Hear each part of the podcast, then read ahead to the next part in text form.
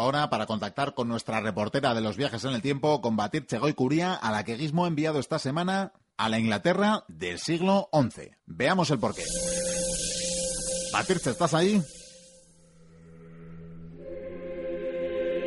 Hola Miquel y todos los oyentes de la Biblioteca Perdida. Para esta noche tan especial, la máquina del tiempo ha tenido a bien enviarme a la Inglaterra medieval, donde se está celebrando un funeral de lo más curioso.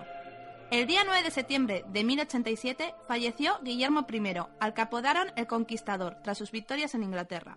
Desembarcando en el año 1066, luchó la famosísima batalla de Hastings, donde tras un brutal combate venció a sus enemigos convirtiéndose en el soberano de Inglaterra. Sin embargo, el tiempo pasó para nuestro protagonista, y al parecer cogió el gusto a eso de comer. De hecho, que siguió combatiendo a sus enemigos a pesar del enorme tamaño de su cuerpo. Tal es así que más tarde, en una de sus campañas, su caballo se detuvo, y el monarca sufrió un duro golpe en el abdomen debido a un impacto con la silla de montar. Al parecer, este golpe formó lo que hoy en día llamamos una peritonitis, que a la larga acabó con la vida del rey. Sus criados, llevados por la codicia, desnudaron al monarca y robaron todo lo que pudieron. Por suerte, un caballero encontró el cuerpo y decidió traerlo aquí, a la Catedral de Caen, donde en este momento le están dando sepultura.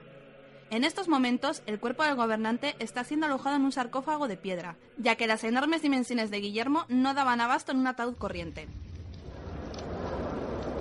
Un momento. Oigo ruidos. Madre mía, no puede ser un incendio. Todos los presentes están huyendo a la carrera, hacia la salida de la iglesia. Parece que unas velas han caído y el fuego se está propagando por todo el recinto sagrado. La gente está muy nerviosa y muchos ya hablan de la mano de Dios. Los sacerdotes miran con preocupación el sarcófago. Desde aquí podemos verlo como a poco a poco las llamas lo están envolviendo y... ¡No puede ser! Las gentes a mi alrededor están alucinando. Algunos sacerdotes están vomitando. El rey Enrique ha explotado.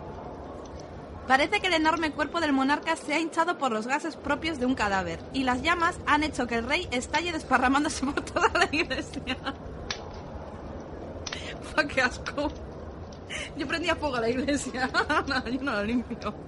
Mirad, yo lo dejo. Que otro venga para contar esta historia porque esto es repugnante. La próxima vez ya me estáis mandando a un lugar más agradable. O las próximas historias las va a contar Rita la Pollera. Agur.